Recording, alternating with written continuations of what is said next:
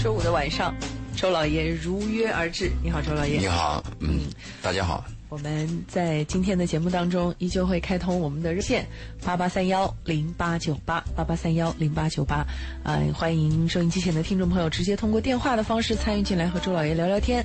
您在这个生活当中、情感当中、亲密关系当中，碰到了一些什么样的问题？有什么样的困惑，或者是有什么样的见解，想和周老爷沟通交流的？啊，八八三幺零八九八，这个我们通常说，嗯，想做的事情要趁早。嗯，要是您听到我们聊到兴起再加入呢，有可能出现一种状况，叫时间不够了。当然，除了我们的热线之外，还有我们的微信公众平台，大家也可以关注“文化很有料”啊，这是我们节目的微信公众平台。关注之后呢，也可以把您的这些问题，呃，编辑成文字信息发送过来。很抱歉，我们听不到语音信息啊，所以只能是文字。那我们在节目当中呢，也可以随时和周老爷进行互动和交流。在近期的一段时间呢。其实我们一直都在讲着关于，呃，婚姻当中的那些很多不容易的地方，如何来 hold 住的地方。确实越讲越觉得，越是不容易，我们越是要来争取一下，要来做一下。太容易的事情吧，大家往往就放过了。啊，婚姻很难。你可以做一个做一个假设吧，你和一个好的朋友相处，你看你能处多久？还有一些家庭的兄弟姐妹，你看你们相处能处多久？一个家庭在长期相处当中啊，都有很多麻烦。那你说两个人走到一起，要面对生活各种各样的麻烦，还有你我之间的一些小心眼儿，这个要把家庭要把一个婚姻 hold 住一辈子，是越来越难的一件事情了。真的越来越难。你想着，就刚刚周老爷举例说家里的兄弟姐妹，我觉得兄弟姐妹呢，有一点还是能有共识的，叫做我们都是有血缘关系的，就都是同一个爹妈。这个就还他还是有一根线连在一块儿的。但是夫妻之间吧，这根线它是属于看不见的，或者说随时可以断掉的一根线。兄弟姐妹呢，可远可近，就是你呢，如果我们俩合得来呢，就常来往。如果说我们俩有点别扭呢，我们可以注意一点。对，夫妻不是，夫妻是你你烦不烦，喜欢不喜欢，你早上起来那个人就站在你面前，或者就在你枕边，对吗？所以我们也是一方面在告诉大家，结婚这事儿，如果你有合适的，应该要尝试，应该要让自己进入到婚姻，给自己这样的一个机会。但是另外一方面也告诉大家，婚姻可能没有你想象的那么好，它会有很多艰难的地方。如果可能的话。你还要坚持一下，要坚守一下。呃，热线八八三幺零八九八线上有一个彭先生，年轻人想跟周老爷沟通一下，我们听听他的声音。你好，彭先生。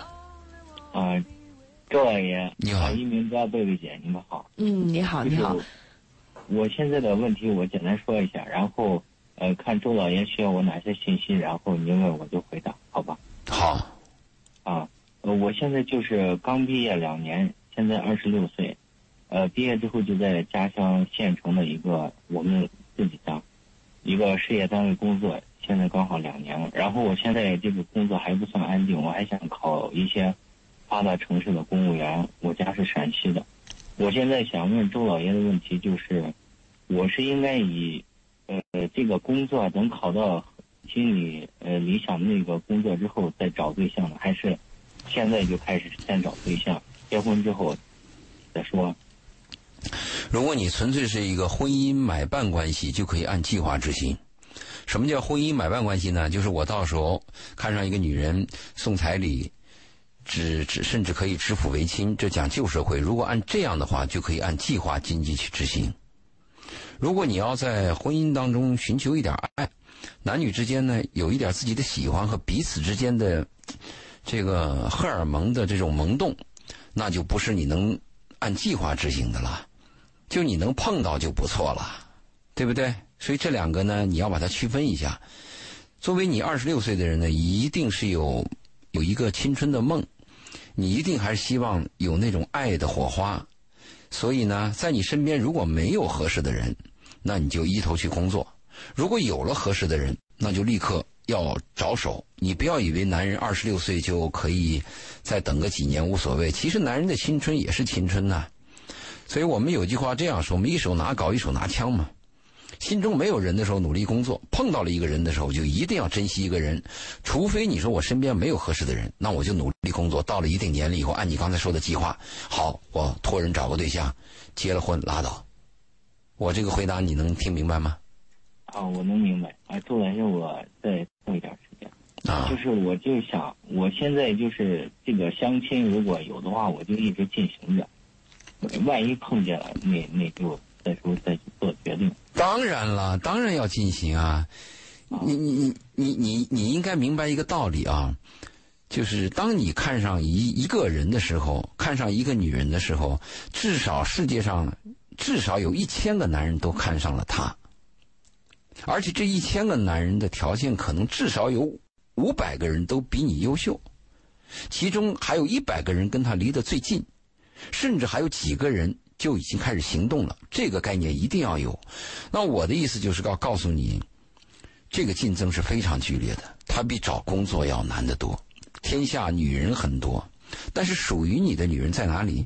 天下女人很多，好女人又有几个？这个你一定要明白。如果一个男人一生当中能找到一个你心中爱的女人，那对你的激励是太大了。但是大多数人呢？是到了结婚的年龄，就是不得不，啊，就是我本身不愿意，可是时光又不等人，年龄又一天天增大，父母又催，我呢不得不去结婚，所以这个就很被动了。在我们有能力的时候啊，除了你，还有听广播的年轻男女，我的建议是一定要重视男女之情，一定要把男女之情啊放在一个非常重要的时间段里边去争取。你二十六岁，二十六岁是一个很好的年纪啊。风那个鲜花灿烂的时候，就让它灿烂；蜜蜂采蜜的时候，一定要让它去采蜜。这样呢，你的人生呢才是复合节拍的。我们害怕的是，该读书的时候嘛贪玩该工作的时候呢又想读书，有一个爱人在身边的时候不在意，走了以后呢又放不下。这就是我们讲的人很贱。所以我就建议什么，每个男人啊，应该努力的去，去去工作。这个去工作，除了挣钱以外啊，还有一个就是要要有成就感。一个人的一生啊，就一定要做点事儿。首先是为自己自食其力，其次呢，你有成就以后，能不能帮助他人啊？远远的人帮不了，我能不能帮助我家里的亲人？在这个过程当中，人生最有意义的是，你碰到了一个你爱的人。首先是男人，你要碰到一个你喜欢的。你先不管他喜欢不喜欢你，首先是你要碰到一个你喜欢的就不容易。好，在你喜欢的人当中，当然如果他能喜欢你，那真是锦上添花了，那是一定是前辈子还前前辈子修的修的福分呢。那我这样的解释你能够明白吗？嗯，能明白。嗯，谢谢各位。嗯，好。积极的去参加。各种婚礼 啊，不是各个啊，包括也要参加啊。婚礼婚礼当中也有些 伴伴娘嘛，啊，参加各种的社交活动。嗯嗯嗯，多多参加一些婚礼，到了自己的婚礼进行的时候就没那么紧张了啊。这个也很重要哈。我们这个非常感谢彭先生通过电话来跟我们进行沟通和交流。呃，热线八八三幺零八九八也在继续开通当中。呃，如果大家还想跟周老爷来聊聊自己的问题呢，也可以通过八八三幺零八九八参与进来。我们接着来聊关于婚姻当中的这些且行且珍惜的事儿吧。对，我们刚才谈到了一个男女相处的他的艰难啊，我们要 hold 住一个婚姻的话是非常非常难的，是因为它漫长，生活漫长。还有很多事情的发生突发都是我们意料之外的事情。我们把婚姻想的过于简单了，其实婚姻比任何一种男女关系都复杂。我们在前期讲到大前期都讲到一个 hold 住，就婚姻我们的概念是一定要争取把它 hold 住。如果婚姻它破碎了、离婚了，对我们心里都是个失败。我们对婚姻的定义啊，经常谈的是能不能走到底。我们对一个爱情的定义是。你是否美好？你是否爱着他？所以婚姻，我们经常谈的是是不是能走到底。我们看到很多在我们外表上看似完美的婚姻，突然有一天戛然而止的时候，我们都会很失望。我们心中有很多这样的例子，我们看到这样的失败，我们都会心痛。所以我们讲 hold 住的时候呢，这里边我要谈到一个概念，就是相对诚实。就爱情的时候，我们讲的是诚实，是百分之百的诚实。每个男女啊，你们谈恋爱，当你爱上一个人，或者那个人又爱上你，你们在一个疯癫的一个时段啊，一定会有这样的感觉，刀枪不入。就我说的话一定是真心的，我也相信对方说的一切，哪怕对方是个骗子，你都相信他。如果这个时候呢说啊来个第三者呀，有人插个足啊，几乎是不可能。我的前提是当你真的爱上对方啊。我说的不是那种虚情假意，所以当你真心的爱上一个、疯狂爱上一个人的时候，在这个阶段是刀枪不入的，是百分之百诚实的。但是漫长的婚姻、冗长的婚姻，你能做到百分之百诚实吗？你能把你的心里那种小九九、一闪念，还有你外边做的所有一些意外的事情，百分之百的给对方暴露吗？如果你要暴露，那我相信。如果每个人都把自己的人性的所有的点和面都暴露给对方的话，可能会失望，彼此都会失望。所以我们谈到的一个问题是要相对诚实啊。比如，你这个结婚了以后，男人回来晚了，女人会问你：“你今天晚上去哪了？”你说：“我吃饭去了。”那真的是吃饭去了。那你几个人？你说六七个人，确实六七个人。那有没女的？有。这也是真的有，有几个两三个两三个就是两三个，有没有你认识的？注意你要谨慎了，这个话一步步在问你。那你说有一个认识的，那你就要接着问，你对他怎么样了？你对他敬酒了吗？你印象好吗？他有没有跟你进一步的什么交谈？这个时候你一定要谨慎，就是能不说的就不要再说了，能说出来的话保证要真实。如果你真的是在后半段有一点小拐弯那我建议就不要说。我的意思就是什么叫相对诚实呢？说出来的话是可以查的。如果你有要隐瞒的，就不要说，因为你说出来以后啊，对方再查再落实的话就很被动。所以这个相对诚实是婚姻当中很重要一点。而且我建议很多夫妻啊，不要去看对方的手机。不要动不动就把手机翻一翻。我们很多人去翻对方的手机，手机是什么呢？手机就是一个人的灵魂呐。现在已经上升到这么高的高度。对呀，你你你把你手机，贝贝，你信不信？你放上一天你不带，你看你就没魂了。你有魂吗？你魂真没了。你的所有的一切都在你的手机里，不论是美好的还是垃圾的，都在手机里边。而且手机的各种信息也有垃圾，也有美好的。所以我就建议呢。很多男女呢，夫妻之间不要对对方的手机感兴趣。嗯。另外呢，我仔细在想周老爷问的那个问题，灵魂拷问：如果我有一天不带手机，我突然发现只要我不上班，我可以不用带手机。嗯，如果你不带不上班不带手机，它也是一个偶发事件吧？是偶发事件，而且我不会焦虑。就是我对手机所有的功能的运用，大部分都是在工作上。那剩下的买点东西什么的，我身上有带钱的习惯。那好，那你是比较心地比较静的，这样的话，你活得相对比较坦然和幸福。我们说，心中若是无烦恼，便是人生好时节。我们讲的就是这个。但是确实比较少有人像我这么啊鼻涕。哎，像你这样的人很少。另外还有一种人也很少，就是他可以把自己的手机给对方，比如说一个男人愿意把自己的手机允许这个女人任何时候去看。嗯，哎，这个密码对方都知道，这种关系。热恋的时候是有这种关系的。热恋会短暂，但我说的是，结婚以后或者你们关系确立以后，长期的还可以的地方，这个就很难，非常难。哎，周老爷，你你身边有没有这样的朋友？我身边真的有一对这样的朋友，他们经历过一次差点离婚，然后走过来了之后，现在的关系就是他们觉得。更像是亲密的朋友，就是他们自己也觉得跟爱情已经没有关系了，但是绝对信任和坦诚，他们之间是可以互相翻手机的。这个这个几率是有，但是这个几率是非常少，非常少，嗯，非常非常少。所以我建议呢，一个是不要看对方手机，另外我还有一个建议啊，就是男人一旦被女人发现了以后啊，男人要打死不招，女人要装着没看见。我们有时候女人呢会这样说：“你看啊，你能不能把你的事情就如实的告诉我？你只要不骗我，嗯，你做点什么，我倒是可以接受的。其实这个是谎言。假设你真把你做的事情告诉了你的老婆，你的老婆嘴上说的前面那段话，就立刻就化为乌有了。她可能会闷在心里，或者立刻就勃然大怒了。所以我们不要相信。”就我的建议就是，男人就不要承认，打死不招。打死不招有什么好处呢？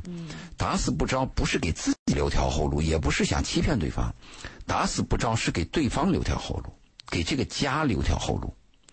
如果有一天女方逼得急了，男人就说了啊，我跟那女人认识一年了，我一个礼拜见她两次，啊，每次我有多亲密啊，我还干怎么怎么干。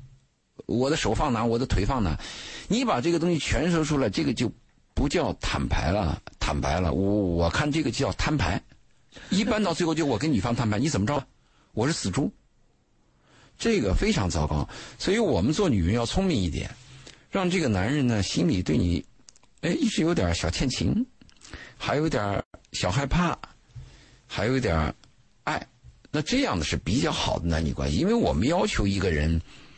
就是洁白无瑕。那我们说的“遥遥者，呃，一折是佼佼者亦物”嘛，你何必呢？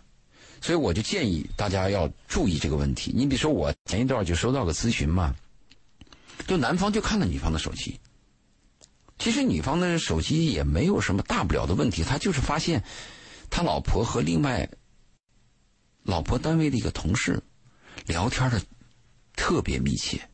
频率比较频繁，不但频繁，而且量还比较，就单位时间，比如说一聊就十分钟、二十分钟，甚至一个小时，有这样的可能。什么都聊，还不不，他聊两个方面，他的前提是聊孩子，因为两个家的孩子在同一个学校。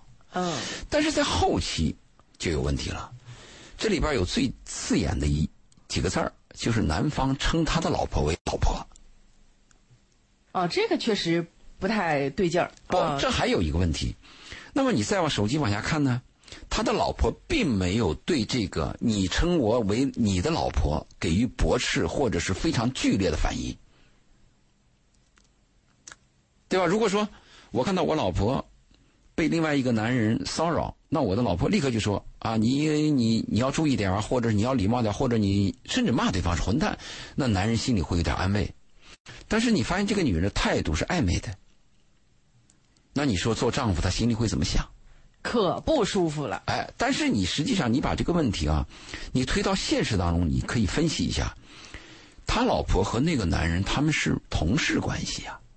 一般一个同事关系，一个男人对一个女人有点骚扰的话，一般因为同事的关系都认为低头见抬头见，所以一般女方不会出现剧烈的言辞，反而希望。通过忽视淡化掉这个尴尬，或者绕过去。嗯，但是这个做法呢，会给她的丈夫心里边引起一场阴影，因为丈夫不可能很客观的看这个问题嘛，他不会从社会角度看，他是从家庭角度看，他就会有这样的难过。另外还有更糟糕的，我们一般对一个男女关系判定是两个，一个是心理语言方面的，还有一个判断就看你的行为。对吧？我们经常讲精神出轨和肉体出轨嘛。啊，我们有人说你精神出轨可以，但是你你这肉体你别出轨，你只要不在这个实际行动当中戴绿帽，我就能忍。那有的人认为什么精神高于一切？你我长期出差在外啊，半年一年才回来一次，你偶尔有一个什么肉体之欢，我可以接受。但是你心里真爱上一个人，我受不了。这不同的人有不同的价值观，不同价值观他得出的结论不同。对对对。那你说这个他老婆和对方有这种？被对方称为老婆这种语言的交往，还有事实就是他老婆和那个同事去看电影。这个看电影啊，贝贝，我不知道你怎么认为啊？看电影是男女关系比较亲密的一个行为，它是一个性暗示啊。你你经常被男人请去看电影吗？你 啊，你很惊讶。嗯，不是，是我因为觉得看电影就是看电影，然后我会跟不同的朋友或者我有单独的男人对你示好，叫你老婆之后还请你看电影。哦，那这个有前后语境。对呀，它有特定环境的呀。啊，那但那确实，嗯，看电影这个事情，他就即使没有这种称呼老婆的男女关系，如果一个男人对一个女人讲。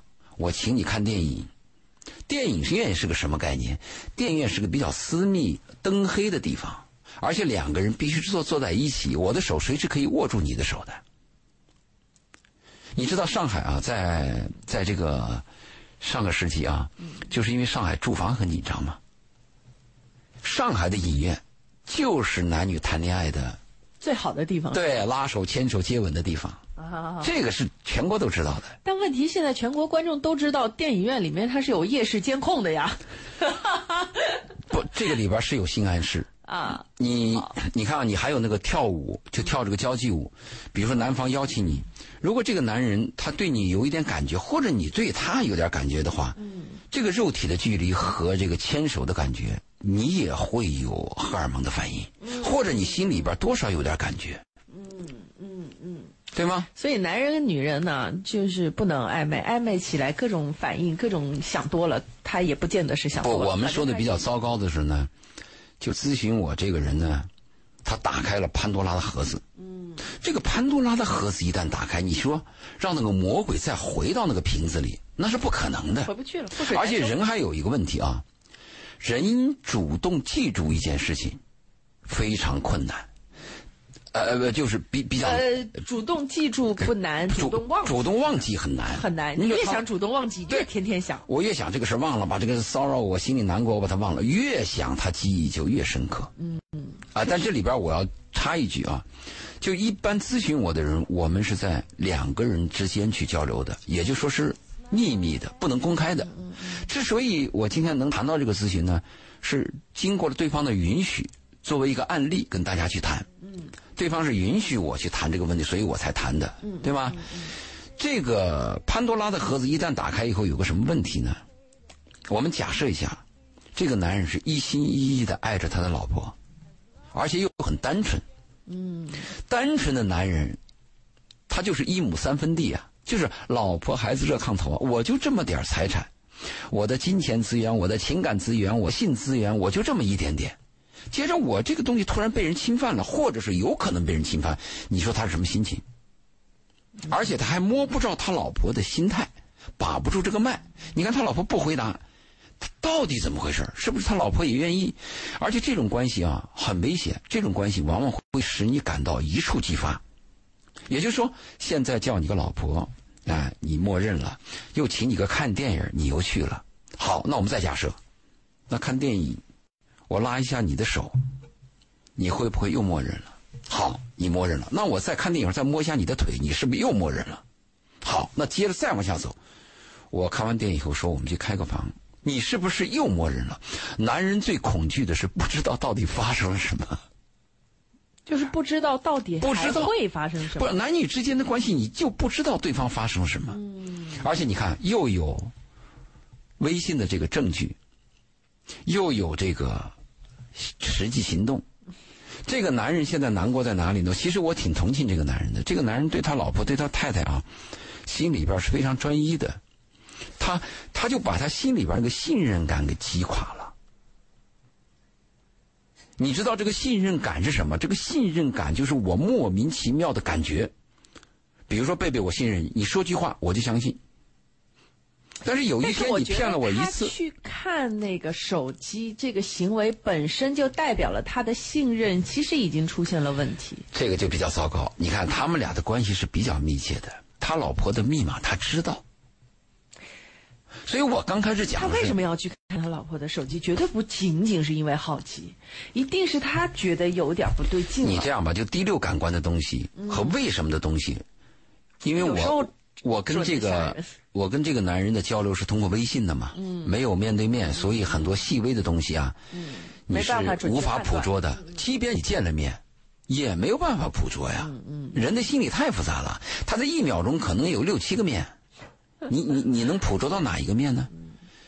所以我现在比较难过，就是作为一个男人的信任感一旦垮塌了以后啊，他每一次都会有一点闪闪失。比如现在他老婆跟他讲啊，今天晚上我加班不回来了以后，过去说你加班不回来，我想着给你做碗面，或者我去开车接你回来给你揉揉背。现在你说加班不回来了，我会怎么想？和跟电影院有关系吗？那这个婚姻能持续吗？能持续，这就是我做咨询的目的。我做咨询的目的就是希望每一个家庭能 hold 得住，能怎经得起风来持续？怎么来 hold 住？我们不要走开，在一小段的广告宣传之后回来，接着听周老爷聊。嗯，那当然，如果您也碰到了类似这样的亲密关系、两性关系之间的困惑，您也可以通过我们的热线八八三幺零八九八八八三幺零八九八参与进来，和周老爷直接聊聊天，听听周老爷的这个第三方的这个意见跟态度比较客观一点的啊。还有我们的微信公众平台可以关注“文化很有料”，然后。可以直接把您想和周老爷沟通和我们节目沟通的内容发送到公众平台上来，也可以回复关键词“周老爷”，嗯，周杰伦的周老师的老爷爷的爷，然后您可以获得周老爷的这个二维码。加的时候呢，跟周老爷说一声是文化星空的听众啊，不要走开，一会儿接着回来。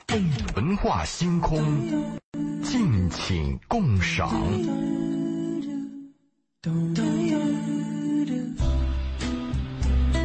欢迎大家继续回到今晚的文化星空。在周五的时候呢，周老爷会在我们的直播间和大家来聊一聊。其实我我会越聊越觉得我们在聊的其实人性的部分。嗯，说人性可能有点大，但是把它放在亲密关系当中呢，你会发现它特别矛盾、特别难以相处的地方。因为你最亲近的人，其实是最容易看到你。本质的一些东西，但是有的时候这些本质会影响到亲密关系，这就导致有些人他在婚姻的状态当中有可能会走不下去。但是周老爷在节目当中会跟大家讲，我们应该怎样 hold 住，对，嗯，怎样去看这些人性的东西，以及怎样让让这些东西在自己的生活当中，让我们依旧保持一个好的生活状态。我们生活当中会有这么一个现象啊，你特别喜欢的一个物品。特别喜欢的一件衣服或者一个首饰，它往往刚拿到家以后，哎，嘣儿就滴了点墨汁，哎，磕掉一个角。这就是自然当中的一个辩证法，它就存在这个问题。当你特别喜欢这个东西呢，它残破了以后呢，这个真的就属于你的了。而我们的心情什么呢？就是它一旦残破了以后，我们就很失望，是恨不得把它砸碎。其实这个东西真的属于你的。你我们买个车。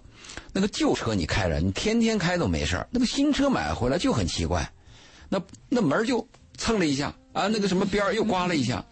哎，真的别扭，真的出出现了这个，反而它就真是属于你了。对，所以我们跟那个人呢，就如果你要追求一个百分之百心理和完美的心理，那你的生活太累了。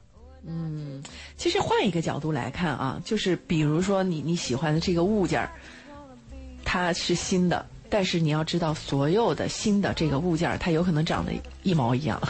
但是当它在你手上有了那么一点点瑕疵的时候，这个瑕疵是专属于你喜欢的这个物件的，它是你的烙印。从另外一个角度，这就是我们说怎么看婚姻当中两个人的关系。你从这个角度看，我接受不了你，他你怎么能是这样的人呢？你怎么能做这些事情呢？你这不就是侮辱我吗？可是从另外一个角度。你就是这样的一个人，就这样的一个人，我就看上了。这个人能不能接受一件事物呢？是你有没有预备心态？如果你认为这个事情都是意外的，哪怕这个事情再小，你也难以接受。我们举一个例子，你看，一个好朋友约你明天早上去打球，可是第二天早上你突然听说他昨天晚上猝死了，你受得了吗？正常都受不了。对，因为他是 surprise，他是在你的但这个 surprise 他可能触及到更多的一些大的因素。如果是一个朋友呢，不要说朋友，就是你一个亲人，你爹你妈在病床上一躺躺了个四五年，他有一天早上告诉你，医生告诉你，你父亲你妈妈去世了，你能接受吗？可以接受。也就是说我，哎对，所以我们对生活当中经常有一些难以接受的东西是。出乎我意料，比如你特别喜欢一个女人，她在你心里是完美的，有一天她就出现了一点小脾气，她就出现了一点小瑕疵，就给你点别扭。如果你就认为这个女人啊就这么糟，哎，你不会为这个事情发恼火的。就她在你心里非常完美，你就难以接受，对吗？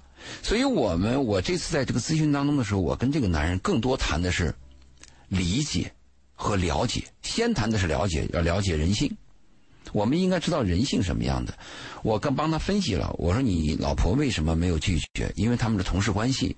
为什么有这种密切关系？因为孩子他们在一个学校经常要交流。第三，我就跟他谈了，为什么会出现这样的事不是你老婆的问题，是那个渣男的问题吗？因为很多男人都愿意骚扰女人吗？男人见了漂亮的女人，或者见了有点想去动心的女人，都愿意多说两句，是吗？没有动手动脚就很好了。所以我们从这个角度跟他谈。另外，我谈的是要珍惜。你看，他跟他太太，高中同学，大学毕业，结婚，一直走到现在，两个孩子，就为这点破事儿，你说就离婚吗？婚是离不了，但在心里边造成的那个伤害啊，那个膈应，是去不掉的。有了这个前提条件，我大概能理解他觉得膈应的地方在哪儿。因为您说到他们从相知到相恋到走到婚姻生活这么长时间，其实这个过程在他看来是完美的。对，他百分之百相信他老婆，但是现在就麻烦，这个麻烦就造成他心里边的一种难过。我特别能理解，我们多么想希望在生活当中我能碰到一个放心去爱的女人呢？我们很多男人爱一个爱爱女人是正常的，但是你很难找到一个你放心去爱的女人，无所顾忌，嗯，彻头彻尾一步走到底，这种爱有吗？男人只能娶某女人的某一个部分啊，你的姿色啊，或者今天晚上的需要。你说一个男人如果碰到一个他能够放心去爱的女人，又碰到这样的事儿，他心里是很难过的，所以我能理解。但是我跟他讲了最后一段。这个咨询要讲多讲一点，你要就就事论事，有时候人想不通的。我跟他讲了最后一段，我说，你能不能做个假设，就是你老婆做了这么一件被动的事儿，啊，跟他看了电影，对方称他老婆，他没有立刻驳斥，就这些事情在你心里边造成这种膈应。假设你跟他走了一辈子，最后在你身边就是这个女人，从年轻到中年到老，你们两个灵魂相依陪伴到老。到那一天的时候，你回过头来看，这是事儿吗？婚姻多伟大，出轨算老几呀？嗯。但是人很糟糕，人不是从八十岁往一岁活，而且呢，我们是什么情况呢？我们是旁观者清，当事者迷。我们是站着说话不腰疼。假设这个事情发生在我爱的女人身上，我会怎么想？其实，呃，这就是我们说到的第三方的这个视角和观点的一个很好的引导的作用了。因为我们在局身身在此山中，不识庐山真面目。对，就是只能看到在的那个跟自己的感觉有关的部分，因为情绪太强，暂时跳不出来，没有办法做到冷静、理智、客观的靠自己来看到这个事情。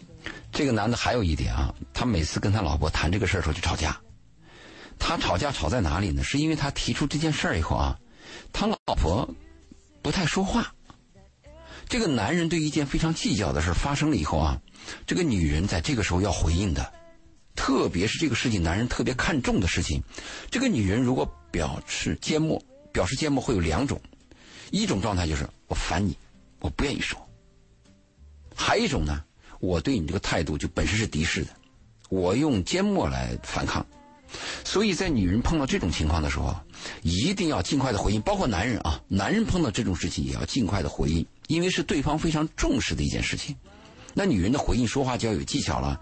首先承认这种事情我考虑不周，啊，你说的是这个你的感受我要理解，就在这些回应上要积极。但是他这个老婆呢就不回应，最多就是哭。其实哭也是个原子弹，也是女人的眼泪啊。所以我跟这个男人又做了一个分析。我说：“你看，你老婆过去是什么样？比如，假设你老婆过去就是伶牙俐齿，在这个问题上她突然变了，啊，那你说我妈愤慨？你老婆过去就是笨笨歪歪的吗？就是笨嘴笨舌的吗？你在这个时候让她那么机灵吗？啊，我们所以看一个问题一定要全面。总之呢，我们在谈这个节目如何 hold 住，呃，hold 住啊。我们讲的是一个家庭，你考虑到孩子了吗？咱们再退一万步讲啊。”咱们再退一万步讲，你老婆不是跟这个男人仅仅看了电影，你老婆就跟这个男人爱上了，出去了混了，你怎么样？你看看这两个孩子，就是要离婚，我们能不能退半步？就是退到什么呢？我们俩协约，内离婚。我的建议是内离婚。嗯。况且呢，咨询我这个男人和他老婆这个情况，从他叙述来讲，根本就达不到内离婚。他们俩是相爱的。他老婆是单纯的，只是他老婆没有听我们的课，容易上当。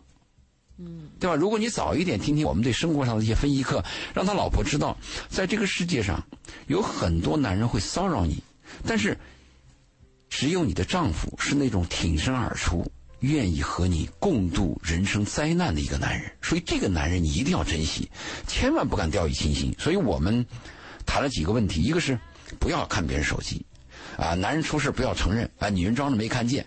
其实这里边还有个最重要的环节，如果我们爱这个家，如果我们珍惜对方，我们的行为真的是要三思而后行。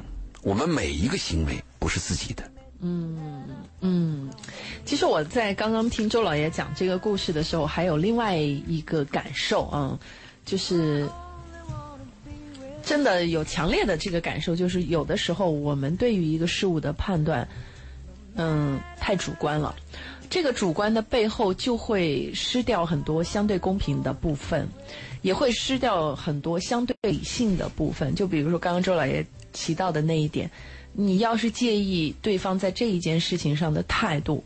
那是不是考虑一下，他在这件事情的态度和他一贯的态度是一致的，而不仅仅是针对这件事情？立体的、立体的分析问题，全面的。嗯，大部分人，我不是说绝大部分啊，但是大部分人在一件事情出现了之后是没有这个思考判断的能力的，因为他的全副心思已经放到了这一件事情上面去，就是他已经做不到。